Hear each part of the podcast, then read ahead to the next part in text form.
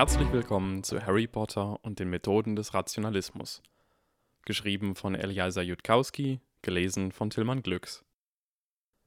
Kapitel 7 Reziprozität Petunia Evans Varys Lippen bebten und ihre Augen füllten sich mit Tränen, als Harry ihr auf Gleis 9 des Bahnhofs King's Cross um den Hals fiel. Bist du sicher, dass du nicht willst, dass ich mit dir komme, Harry? Harry schaute zu ihr auf. Sein Blick streifte seinen Vater, Michael Varys Evans, der Stereotyp ernst, aber stolz dreinschaute, und dann wieder seine Mutter, die ziemlich aufgewühlt wirkte. Mama, ich weiß, dass du die Zaubererwelt nicht sehr magst. Du musst nicht mitkommen. Wirklich nicht. Petunia zuckte zusammen. Harry, um mich solltest du dir keine Sorgen machen. Ich bin deine Mutter und wenn du jemanden bei dir brauchst. Mama, ich werde in Hogwarts monatelang alleine sein. Wenn ich schon mit dem Gleis nicht alleine fertig wäre, dann sollten wir das lieber gleich herausfinden, sodass wir abbrechen können. Er senkte seine Stimme zu einem Flüstern. Außerdem, Mama, lieben mich dort alle. Wenn ich irgendwelche Probleme habe, muss ich nur mein Stirnband abnehmen. Harry deutete auf das Schweißband, das seine Narbe verdeckte, und ich werde sehr viel mehr Hilfe haben, als mir lieb ist. Oh, Harry, flüsterte Petunia. Sie kniete nieder und umarmte ihn fest, Gesicht an Gesicht, ihre Wangen aufeinander ruhend. Harry konnte ihr stoßweises Atmen fühlen, und dann hörte er, wie ein Schluchzer ihren Lippen entwich. Erstickt und dumpf zwar, aber er war da. Oh, Harry, ich liebe dich, vergiss das nie. Es ist, als hätte sie Angst, mich nie wiederzusehen. Der Gedanke tauchte plötzlich in Harrys Kopf auf. Er wusste, dass der Gedanke richtig war, aber er wusste nicht, warum seine Mutter solche Angst hatte. Also versuchte er zu raten. Mama, du weißt, dass ich mich nicht in deine Schwester verwandeln werde, bloß weil ich zaubern lerne, ja? Ich werde jeden Zauber ausführen, den du willst, wenn ich kann, meine ich. Oder wenn du willst, dass ich zu Hause nicht zaubere, dann werde ich das auch tun. Ich verspreche dir, ich werde die Zauberei niemals zwischen uns. Eine enge Umarmung unterbrach seine Worte. Du hast ein gutes Herz, flüsterte seine Mutter ihm ins Ohr. Ein sehr, sehr gutes Herz, mein Sohn. Harry spürte einen Kloß im Hals. Seine Mutter ließ ihn los und stand auf. Sie nahm ein Taschentuch aus ihrer Jackentasche und tupfte sich mit zitternder Hand über die Augen und die verlaufene Schminke. Er brauchte gar nicht fragen, ob sein Vater ihn auf die magische Seite des Bahnhofs King's Cross begleiten wollte. Sein Vater hatte schon Schwierigkeiten, Harrys Koffer direkt anzuschauen. Zauberei lief die Ahnenreihen hinab, und in dieser Beziehung konnte Michael Varys Evans nicht einmal krabbeln. Stattdessen räusperte sich sein Vater bloß. Viel Glück in der Schule, Harry, sagte er. Glaubst du, ich habe dir genug Bücher gekauft? Harry hatte seinem Vater erklärt, dass dies womöglich seine große Chance wäre, etwas wirklich Revolutionäres und Bedeutendes zu erreichen, woraufhin Professor Varys Evans genickt und zwei komplette Tage in seinem ansonsten übervollen Terminkalender freigeschaufelt hatte, an denen sie im Rahmen der größten Antiquariatstour aller Zeiten vier Städte durchkämmt und insgesamt 30 Kisten wissenschaftlicher Bücher erbeutet hatten, die nun in den Tiefen von Harrys Truhe verstaut waren. Die meisten davon hatten nur ein oder zwei Pfund gekostet, doch einige waren definitiv nicht so billig gewesen, etwa die aktuellste Ausgabe des Handbook of Chemistry and Physics oder die vollständige 1972er Ausgabe der Encyclopaedia Britannica. Sein Vater hatte zwar den Kassenzettel schnell eingesteckt, doch Harry hatte überschlagen, dass all die Bücher zusammen mindestens 1000 Pfund gekostet hatten. Harry hatte seinem Vater gesagt, dass er alles zurückzahlen würde, sobald er wüsste, wie man Zauberergold in Muggelgeld umtauschte, woraufhin sein Vater erwidert hatte, das möge er sich ganz schnell aus dem Kopf schlagen. Und jetzt fragte er also, glaubst du, ich habe dir genug Bücher gekauft? Harry wusste, welche Antwort sein Vater hören wollte. Aus irgendeinem Grund klang Harry etwas heiser. Man kann nie genug Bücher haben, zitierte er das Familienmotto der Varys, und sein Vater beugte sich zu ihm herunter und umarmte ihn kurz und fest. Aber du hast es tatsächlich versucht, sagte Harry und spürte wieder den Kloß im Hals. Und es war ein wirklich, wirklich, wirklich guter Versuch. Sein Vater stand auf. So, sagte er, Siehst du hier irgendwo ein Gleis 9 3 Viertel? King's Cross war riesig und wirkte hektisch. Wände und Boden mit ganz normalen, dreckigen Fliesen bedeckt, voller ganz normaler Menschen, die ihrem ganz normalen Alltag nachgingen und ganz normale Gespräche führten, die ganz normalen Lärm verursachten. King's Cross hatte ein Gleis 9, an dem sie standen, und ein Gleis 10 direkt gegenüber, aber dazwischen war absolut nichts außer einigen nichts aussagenden Mauerpfeilern. Große Fenster im Dach ließen genug Licht herein, um die vollkommene Nichtexistenz eines Gleises 9 3 Viertel zweifellos ersichtlich zu machen. Harry starrte suchend umher, bis seine Augen feucht wurden und dachte dabei: Komm schon, magischer Blick, komm schon. Doch er sah nichts Neues. Er überlegte, ob er seinen Zauberstab rausholen und umherwedeln sollte, doch McGonagall hatte ihn gewarnt, das nicht zu tun. Falls wieder bunte Funken aus dem Zauberstab herauskämen, liefe er zudem Gefahr, verhaftet zu werden, weil er mitten im Bahnhof einen Feuerwerkskörper gezündet habe. Ganz zu schweigen davon, dass sein Zauberstab auch ganz andere Dinge tun könnte, zum Beispiel den gesamten Bahnhof in die Luft jagen. Harry hatte seine Schulbücher bisher nur kurz überflogen, obwohl selbst das schon bizarr genug gewesen war, um herauszufinden, welche Art von Büchern er in den nächsten 48 Stunden heraussuchen musste. Nun, ihm blieb noch, Harry sah auf die Uhr, eine ganze Stunde, um das Rätsel zu lösen, da er um 11 Uhr im Zug sitzen sollte. Vielleicht war das eine Art IQ-Test und die dummen Kinder durften keine Zauberer werden und die Zeit, die man zum Schluss noch übrig hatte, bestimmte, wie gewissenhaft man an das Problem herangegangen war, den zweitwichtigsten Faktor für wissenschaftlichen Erfolg. Ich werde es herausfinden, sagte Harry seinen wartenden Eltern. Es ist vermutlich so eine Art Test. Sein Vater runzelte die Stirn. Hm, vielleicht musst du nach auffälligen Fußspuren auf dem Boden suchen, die an irgendeinen völlig unerwarteten Ort führen. Papa, rief Harry, hör auf! Ich habe nicht mal angefangen, selbst nachzudenken. Außerdem war es ein wirklich guter Vorschlag, was das Ganze noch schlimmer machte. Entschuldige, beschwichtigte sein Vater ihn. Aber, sagte seine Mutter, ich glaube nicht, dass Sie das einem Schüler antun würden, oder? Bist du dir sicher, dass Professor McGonagall nichts gesagt hat? Vielleicht war sie abgelenkt, sagte Harry, ohne darüber nachzudenken. Harry! zischten seine Vater und seine Mutter unisono. Was, Was hast, du angestellt? angestellt? Ich, ähm. Harry schluckte. Äh, schaut mal, wir haben jetzt keine Zeit für. Harry? Ich meine es ernst. Wir haben jetzt keine Zeit dafür. Es ist eine lange Geschichte und ich muss erst mal rausfinden, wie ich zur Schule komme. Seine Mutter hatte die Hände vors Gesicht geschlagen. Wie schlimm war es? Naja, ich kann aus Gründen nationaler Sicherheit nicht darüber sprechen. Äh, ungefähr halb so schlimm wie die Angelegenheit mit dem Jugendforschprojekt. Harry! Ich, ähm, oh, schaut mal, da sind Leute mit einer Eule. Ich werde sie mal fragen, wie ich zum Gleis komme. Und Harry rannte, gefolgt von seiner Truhe, von seinen Eltern weg, hin zu der Familie aus Rotschöpfen. Die mollige Frau wandte sich zu ihm, als er näher kam.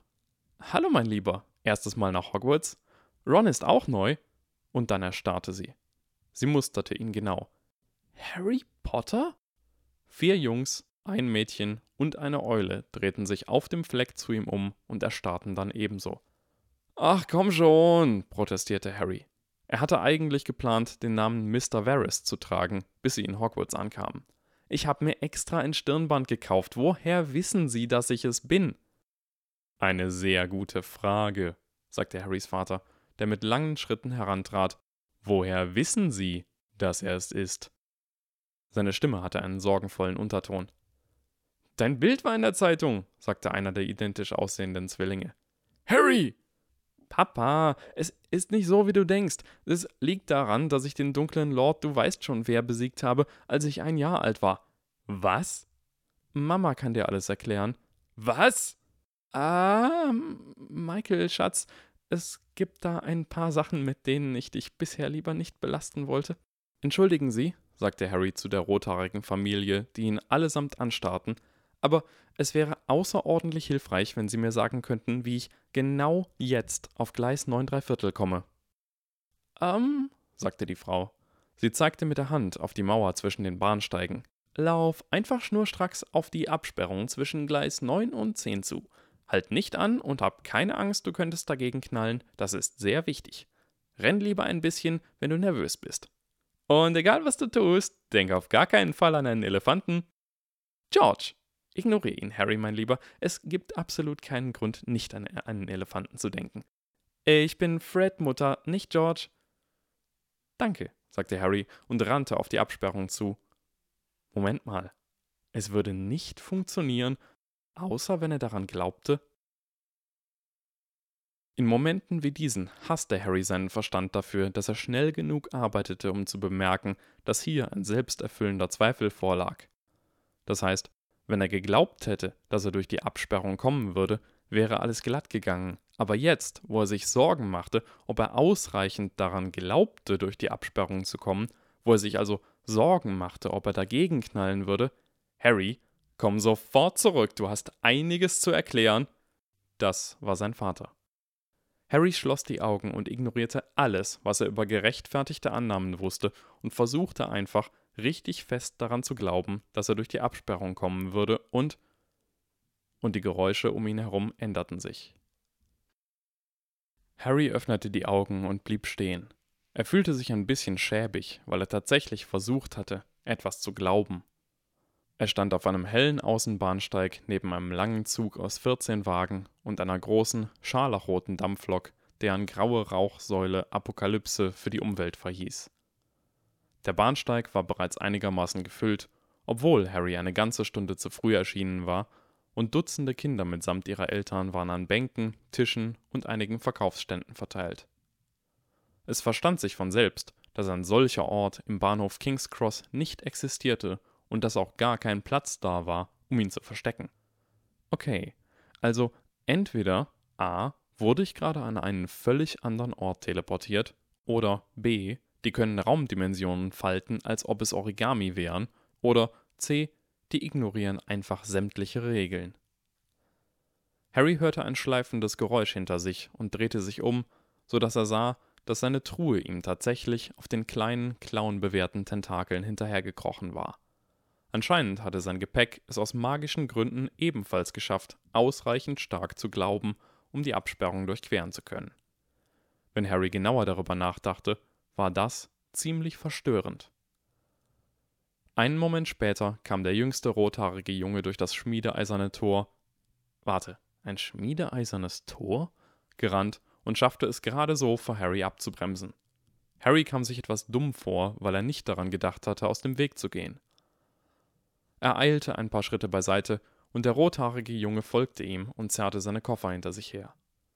Einen Moment später flog eine weiße Eule durch das Tor und setzte sich auf der Schulter des Jungen nieder. Wow, sagte der Junge, bist du wirklich Harry Potter? Nicht das schon wieder. Ich habe keine Möglichkeit, das zu wissen. Meine Eltern haben mich in dem Glauben aufgezogen, dass mein Name Harry Potter Evans Varys lautet, und viele Kinder hier haben mir mitgeteilt, dass ich genau wie meine Eltern, ich meine, wie meine anderen Eltern aussehe, aber Harry brach ab und dachte kurz nach.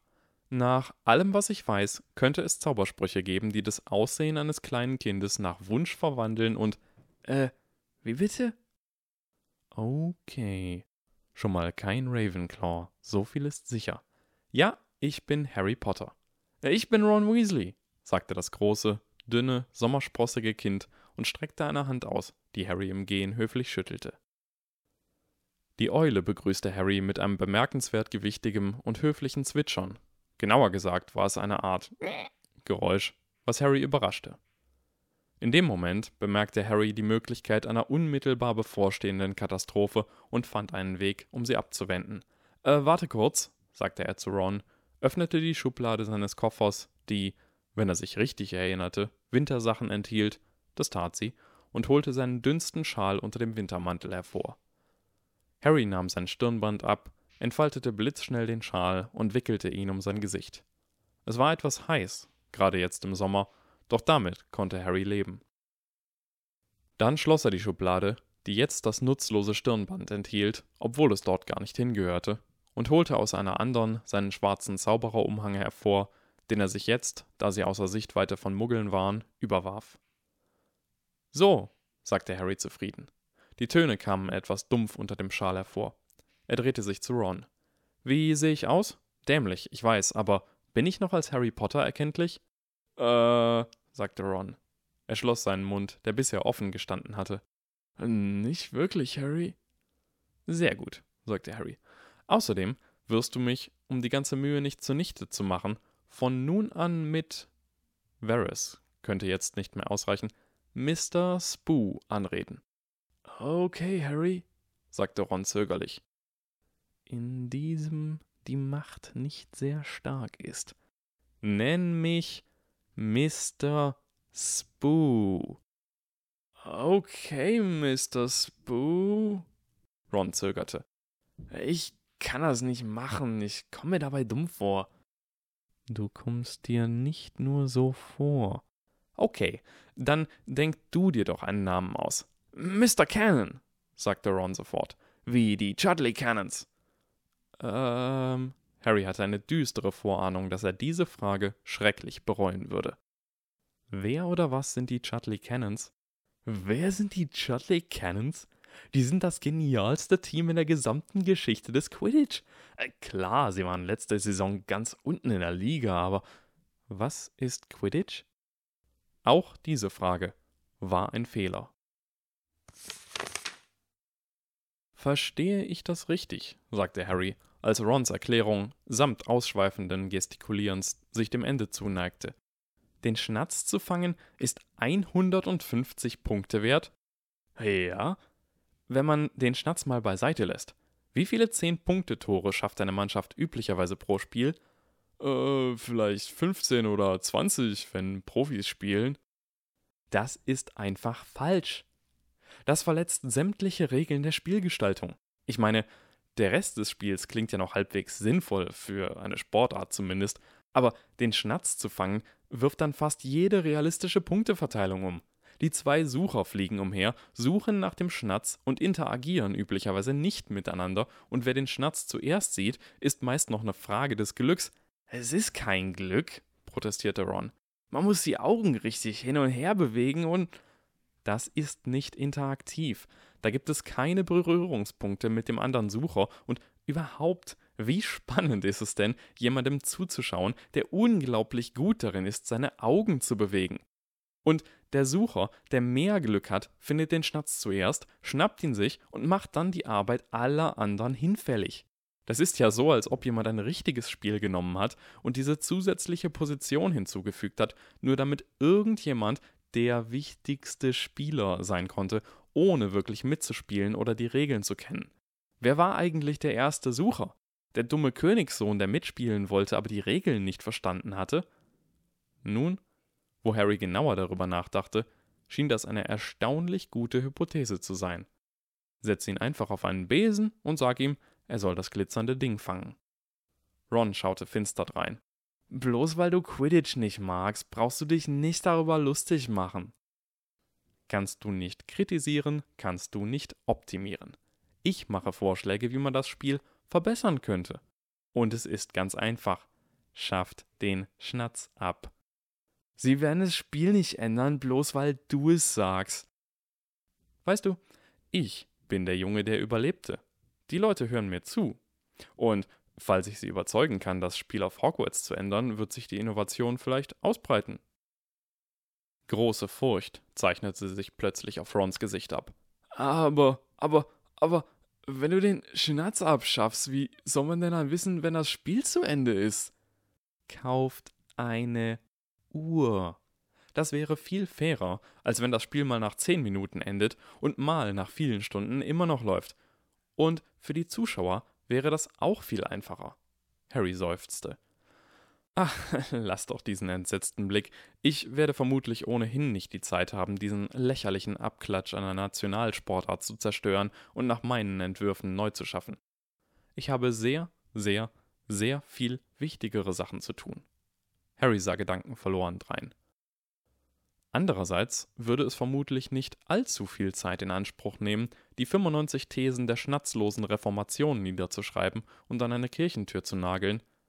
Potter, schnarrte eine Jungenstimme hinter ihm, was hast du da um dein Gesicht gewickelt und was steht da neben dir? Rons Furcht wurde von abgrundtiefem Hass verdrängt. Du! Harry drehte seinen Kopf. Es war tatsächlich Draco Malfoy, der zwar die normale Schuluniform tragen musste, dies allerdings mit einer Truhe wettmachte, die mindestens ebenso magisch und weitaus eleganter aussah als Harrys eigene. Dekoriert mit Silber und Smaragden und versehen mit einer wunderschönen, langzahnigen Schlange, die sich um zwei gekreuzte Zauberstäbe wand. Das Familienwappen der Malfoys, vermutete Harry. Draco, sagte Harry. Ähm, oder Malfoy, falls dir das lieber ist, obwohl ich dabei eher an Lucius denken muss. Ich bin froh, dass es dir nach unserem letzten Treffen so gut geht. Das ist Ron Weasley. Und ich versuche nicht erkannt zu werden, also nenn mich bitte. Harry sah nachdenklich auf seinen Umhang. Mr. Black. Harry, zischte Ron. Du darfst diesen Namen nicht benutzen. Harry blinzelte. Wieso nicht? Es klang schön düster, wie ein international berühmter Mann der Mysterien. Ich halte es für einen angemessenen Namen, sagte Draco aber das altehrwürdige Geschlecht der Blacks wäre wohl nicht einverstanden. Wie wäre es mit Mr. Silber? Halt du dich ja fern von, von, von, von Mr. Gold, sagte Ron hitzig und ging einen Schritt vor. Er hat's nicht nötig, mit jemand wie dir zu reden. Harry hob beschwichtigend die Hände. Ich werde mich Mr. Bronze nennen. Vielen Dank für das Namensschema. Und Ron, ähm, Harry überlegte angestrengt, wie er das sagen sollte. Ich bin froh, dass du mich so enthusiastisch verteidigst, aber es stört mich nicht, mit Draco zu reden. Das brachte bei Ron offenbar das Fass zum Überlaufen, denn jetzt drehte er sich mit vor Empörung flammenden Augen zu Harry. Was? Hast du überhaupt eine Ahnung, wer das ist? Ja, Ron, sagte Harry. Du erinnerst dich vielleicht, dass ich ihn mit Draco angesprochen habe, ohne dass er sich vorgestellt hatte. Draco kicherte.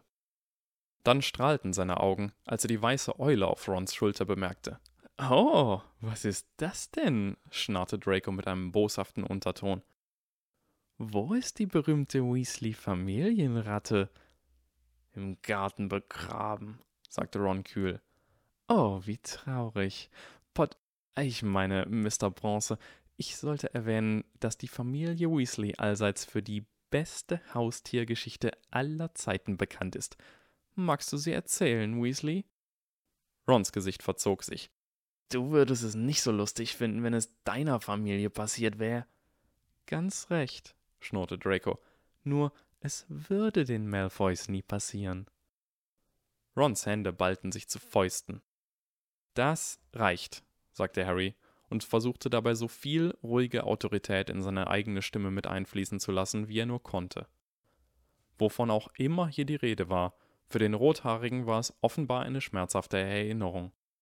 Wenn Ron nicht darüber sprechen will, dann braucht er nicht darüber sprechen. Und dann bitte ich dich, ebenso wenig darüber zu sprechen.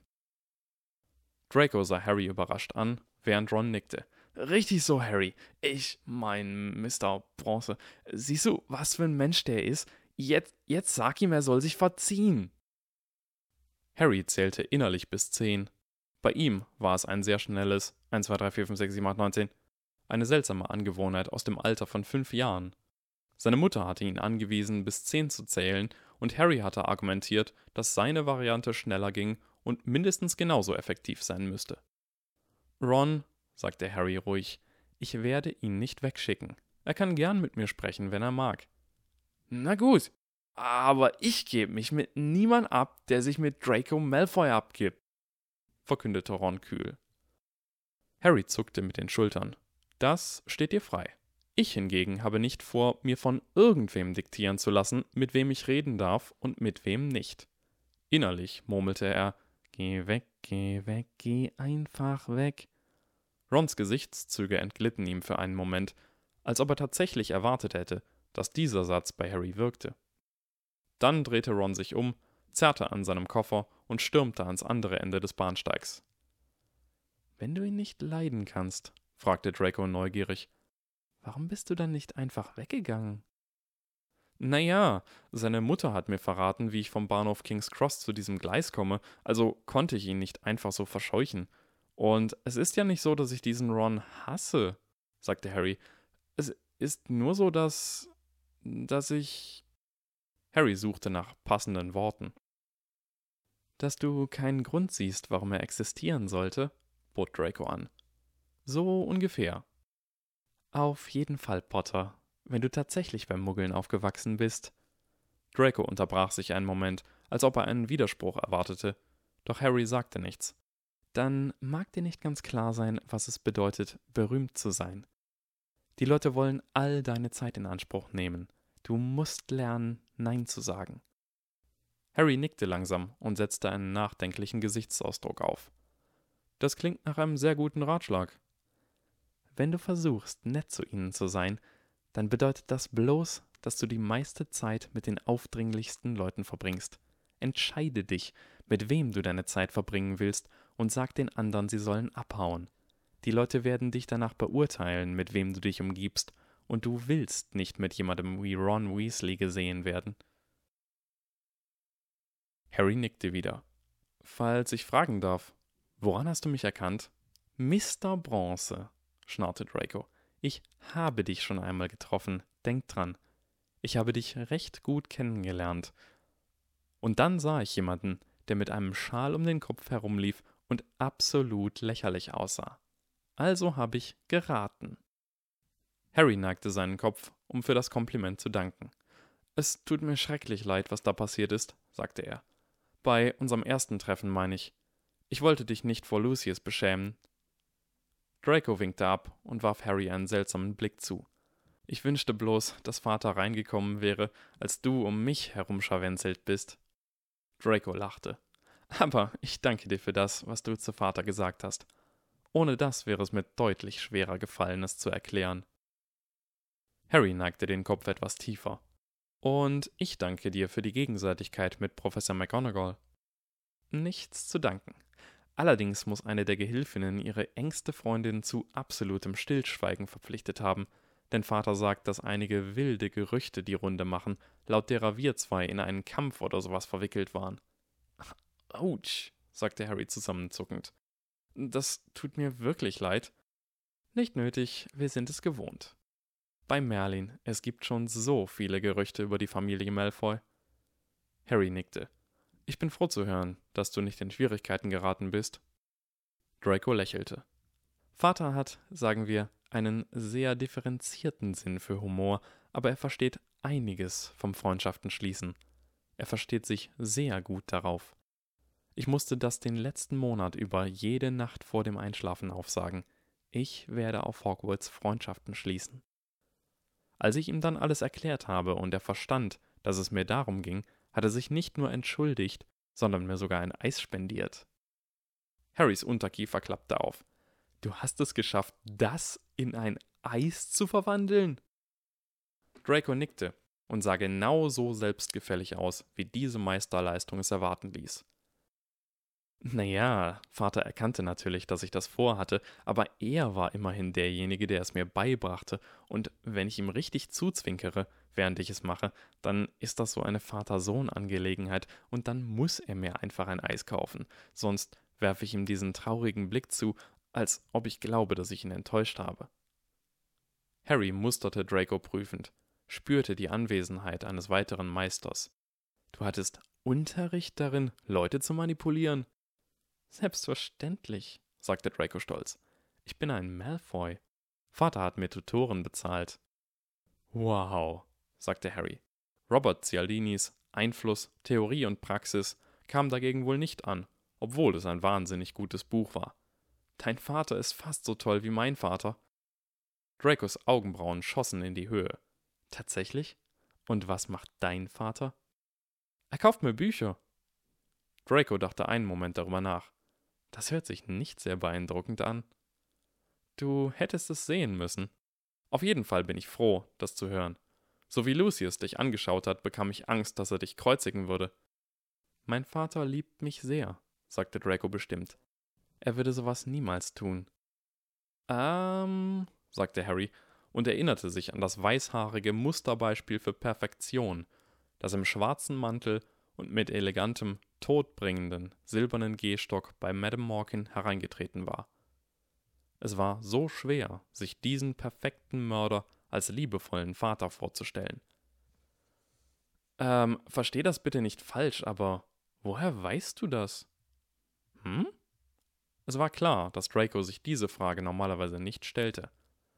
Ich stelle dir die fundamentale Frage des Rationalismus. Warum glaubst du, was du glaubst? Was glaubst du zu wissen und woher glaubst du es zu wissen? Was hast du beobachtet, was dich zu dem Glauben gebracht hat, dass Lucius dich nicht ebenso opfern würde wie eine beliebige andere Spielfigur?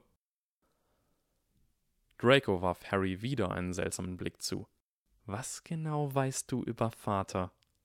Ähm, Sitz im Zaubergamott, Sitz im Beirat von Hogwarts, unglaublich reich, hat das Gehör von Minister Fudge, hat das Vertrauen von Minister Fudge, hat vermutlich auch einige äußerst peinliche Fotos von Minister Fudge, ist der bekannteste Blutpurist, seit der dunkle Lord gefallen ist, ist ein ehemaliger Todesser, besitzt das dunkle Mal, ist jedoch davongekommen, weil er behauptete, unter dem Imperiusfluch gewesen zu sein, was lächerlich implausibel ist und was quasi jeder weiß, ist böse mit einem großgeschriebenen B, ein geborener Mörder? Ich denke, das war alles. Dracos Augen hatten sich zu Strichen verzogen. McGonagall hat dir das erzählt, nicht wahr?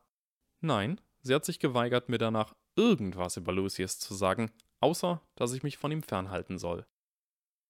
Also habe ich mir während einem Vorfall im Tränkeladen, als Professor McGonagall damit beschäftigt war, mit dem Inhaber zu reden und die Situation wieder unter Kontrolle zu bekommen, einen Kunden geschnappt und den über Lucius ausgefragt. Draco machte wieder große Augen. Hast du das wirklich gemacht? Harry warf Draco einen zweifelnden Blick zu. Falls ich beim ersten Mal gelogen hätte, dann würde ich dir nicht die Wahrheit sagen, bloß weil du nochmal fragst. Einen Moment war es still, während Draco das verarbeitete. Du wirst sowas von garantiert nach Slytherin kommen. Ich werde sowas von garantiert nach Ravenclaw kommen. Vielen Dank. Ich will nur Macht, damit ich Bücher kriege. Draco kicherte. Ja, sicher.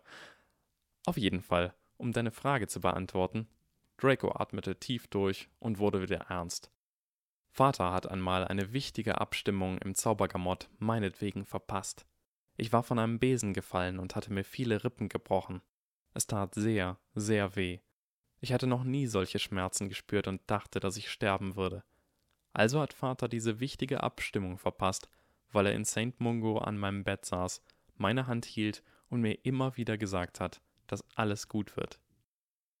Harry blickte verschämt weg und hatte einige Mühe, seinen Blick wieder auf Draco zu zwingen. Warum erzählst du mir das? Es ist doch ziemlich persönlich. Draco sah Harry ernst an. Einer meiner Tutoren sagte einmal, dass Menschen enge Freundschaften schließen, indem sie persönliche Dinge übereinander wissen, und dass die meisten Leute deswegen keine engen Freunde haben, weil es ihnen unangenehm ist, wirklich private Informationen mit anderen zu teilen. Draco sah ihn auffordernd an. Jetzt bist du dran. Obwohl er wusste, dass Dracos erwartungsvoller Blick das Resultat monatelanger Übung war, bemerkte Harry, dass dieses Wissen die Technik nicht weniger effektiv machte. Nun, genau genommen machte es sie weniger effektiv, aber nicht ineffektiv. Genauso erging es ihm mit dem Erwiderungsdruck, den Dracos klug gemachtes Geschenk auf ihn ausübte. In einem Psychologiebuch hatte er von einem ähnlichen Experiment gelesen bei dem ein bedingungsloses Geschenk von 5 Dollar doppelt so wirksam war wie eine Belohnung von 50 Dollar, wenn es darum ging, Menschen zum Ausfüllen eines Fragebogens zu bewegen. Draco hatte Harry jetzt einen Vertrauensvorschuss geschenkt und Harry dann darum gebeten, ihm ebenfalls eine vertrauliche Information anzubieten. Und Harry spürte den Druck. Wenn er sich jetzt weigerte, so war er überzeugt, würde er von Draco einen enttäuschten Blick ernten und womöglich etwas in seiner Achtung sinken. Draco, sagte Harry, nur zur Information, ich weiß genau, was du gerade versuchst. In meinen Büchern nennt man das Reziprozität, also Erwiderung, und dort stehen Beispiele drin, wie etwa, dass man mit einem Geschenk von zwei Sickeln doppelt so gute Chancen hat, Leute zu etwas zu bewegen, wie mit einer Belohnung von 20 Sickeln. Harry verstummte. Draco sah traurig und enttäuscht aus. Ich will dich nicht austricksen, Harry. Ich will mich wirklich mit dir anfreunden. Harry hob eine Hand. Ich habe nicht gesagt, dass ich darauf nicht eingehen würde. Ich brauche nur einen Moment, um eine Information auszuwählen, die privat genug ist, aber niemand schaden kann. Sagen wir es so, ich will dir zeigen, dass ich mich nicht zu etwas drängen lasse. Bereits eine kurze Denkpause konnte die Wirkung vieler Überzeugungstechniken eindämmen, wenn man sie einmal erkannt hatte. In Ordnung, sagte Draco. Ich warte ab, bis dir was einfällt. Ach, und nimm doch bitte den Schal ab, während du es erzählst. Einfach, aber wirkungsvoll.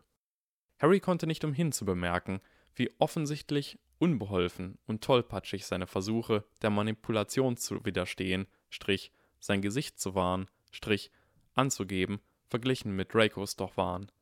Ich brauche diese Tutoren. Also gut, sagte Harry nach einer Weile. Meine Information. Er sah sich um und schob den Schal dann hoch, so dass er nur noch die Narbe verdeckte.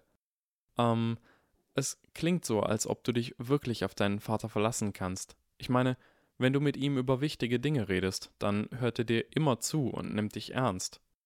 Draco nickte. Manchmal, sagte Harry und schluckte. Es fiel ihm erstaunlich schwer, aber andererseits lag das in der Natur der Sache. Manchmal wünschte ich, mein Papa wäre wie deiner.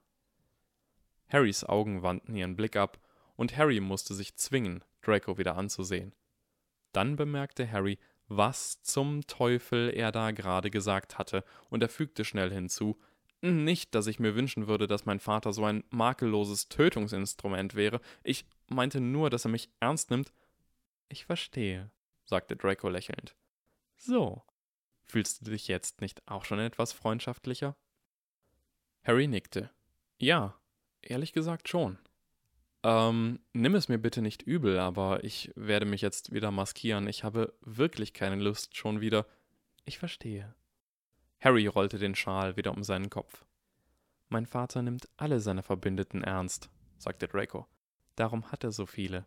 Vielleicht solltest du ihn mal kennenlernen. Ich werde darüber nachdenken, sagte Harry in einer wertungsfreien Stimme. Er schüttelte den Kopf. Also bist du tatsächlich seine einzige Schwachstelle. Hm. Jetzt warf Draco Harry einen äußerst irritierten Blick zu. Wollen wir uns was zu trinken holen und uns dann irgendwo hinsetzen? Harry bemerkte erst jetzt, dass er zu lange auf der Stelle gestanden hatte und streckte sich. Klar. Der Bahnsteig füllte sich allmählich, doch am hinteren Ende gab es noch einen ruhigen Bereich.